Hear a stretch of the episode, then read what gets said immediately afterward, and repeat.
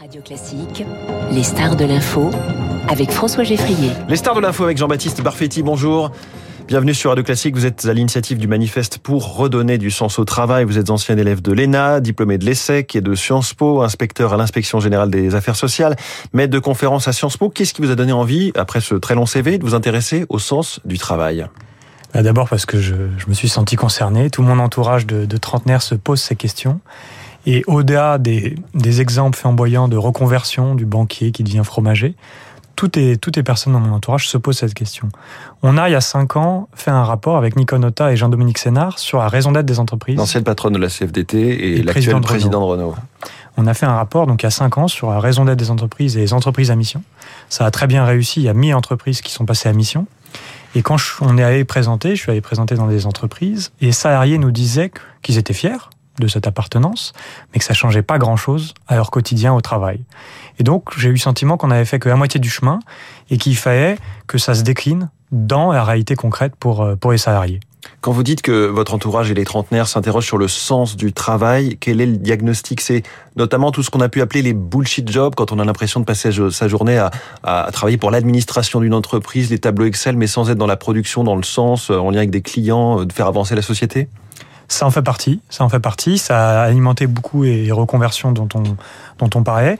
Nous, on, définit dans dans le rapport euh, sens au travail comme l'inverse de se sentir un rouage d'un grand ensemble. C'est de se sentir aligné avec ce que produit mon entreprise et comment moi je m'y retrouve. Est-ce que euh, mon entourage comprend ce que je fais? On a eu par exemple ce, euh, ce salarié qui nous a dit euh, allez expliquer la gestion d'actifs à votre enfant de 9 ans qui a un copain dont le papa est pompier personne dans votre entourage ne comprend l'utilité. Et même quand on l'a expliqué, nous, il nous faut visualiser notre contribution individuelle là-dedans.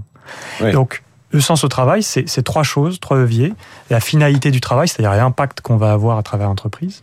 Le contenu, est-ce qu'on va apprendre? Euh, Est-ce qu'on va avoir un impact euh, sur le client?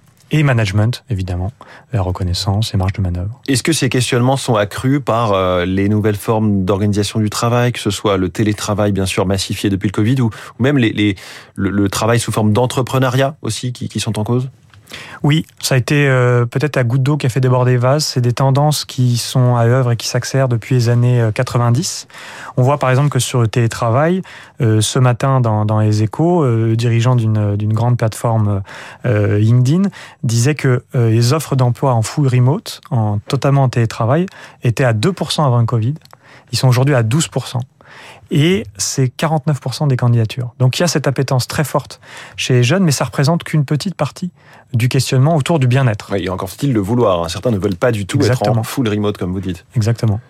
Euh, donc ça, c'est seulement une petite partie. On a trois euh, grands champs euh, sur la réalisation le travail, qui est la récompense, la reconnaissance sociale, le bien-être et puis le sens qui jusqu'à présent a été très peu exploré et qui revient à, à, à la bouche des salariés qu'on qu interroge sur ce sujet.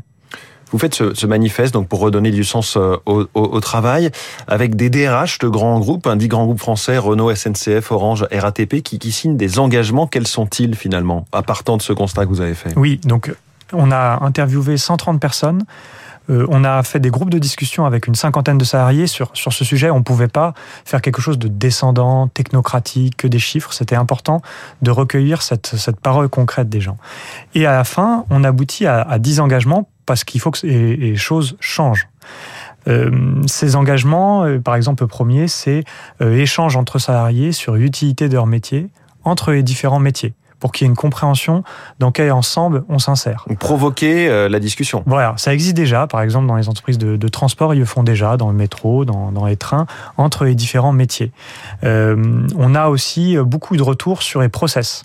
Euh, qui sont, euh, on, on, parlait tout à l'heure d'intelligence artificielle, de métavers, pendant qu'on humanise la machine avec intelligence artificielle, on est en train de robotiser les humains avec les process. On automatise leur travail, on refait un reporting et un circuit de décision qui est très très lourd. La lourdeur de tout ce qui est obligatoire dans le voilà, fonctionnement d'une administration d'une entreprise. Exactement. Ouais. Qui nous éloigne de la réalité concrète euh, de notre travail. Donc sur ça, plutôt que d'avoir des grands plans descendants, partir de la réalité du travail, des propositions des salariés pour justement essayer euh, de simplifier euh, tout ça. Et puis dernièrement, sur le management, on a eu beaucoup de retours sur mon manager n'est pas disponible, il n'est pas présent. Euh, on se voit, on se voit plus. On est à travers des tableaux euh, justement de reporting, même dans les entretiens annuels.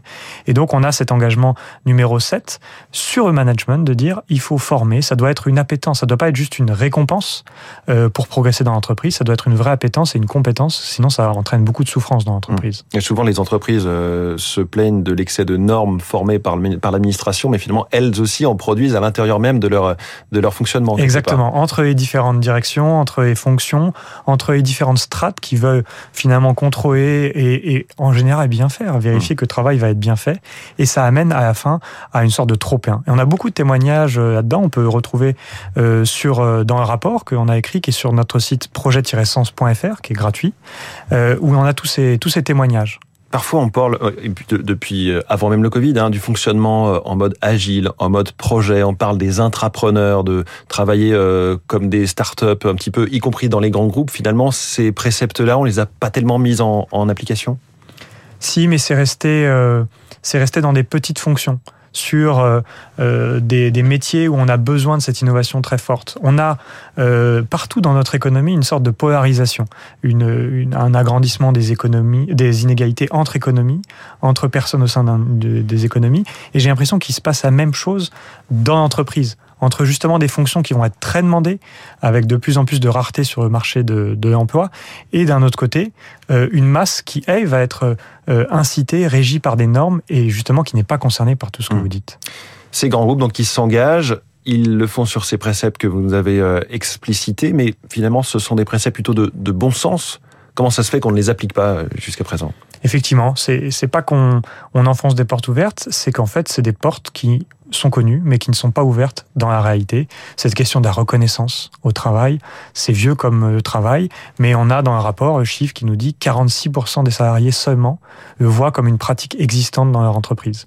Donc, il ne s'agissait pas euh, d'inventer des nouveaux concepts, il s'agissait simplement de rassembler tout ce que doit savoir un chef d'entreprise, un manager, un DRH, pour euh, lutter contre cette perte de sens au travail.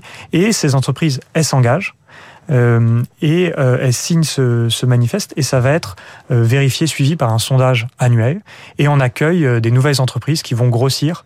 Aujourd'hui, ça fait un million de salariés au total et ça va, ça va croître puisqu'on est rejoint par de nouvelles entreprises. Est-il vrai qu'aujourd'hui, il y a une différence de perception entre ce que les Français pensent du monde du travail en général parfois un petit peu sombre comme vision, et de ce qu'ils pensent de leur travail en général plus valorisante. Ils sont fiers souvent de leur travail? Oui, on voit dans les sondages des grandes, des grandes différences sur euh, la confiance dans les entreprises en général et la confiance dans mon entreprise. C'est simplement euh, ce biais de euh, ce que l'on voit concrètement. On apprécie, on, euh, on, a plus de confiance dans ce qu'on connaît, et c'est exactement le sujet de, de ce rapport qui est, malheureusement, les salariés dans des organisations géantes voient de moins en moins leur impact et donc, elles n'ont pas cette, cette proximité, cette, cette connaissance intime. Et c'est ça qu'on essaye d'organiser que le salarié voit, touche du doigt son impact concret. Voilà des réflexions sur euh, le monde du travail d'aujourd'hui et de demain. Merci beaucoup Jean-Baptiste Barfetti à l'initiative donc de ce manifeste pour redonner du sens au travail. La star de l'info ce matin sur Radio Classique. Très bonne journée. Merci. Il est 8h26 dans quelques instants l'essentiel de l'actualité, la revue de presse et puis Esprit libre avec ce matin Cécile Cornudet, éditorialiste aux Échos et Jean-Marie Colombani, le président de Slate.fr.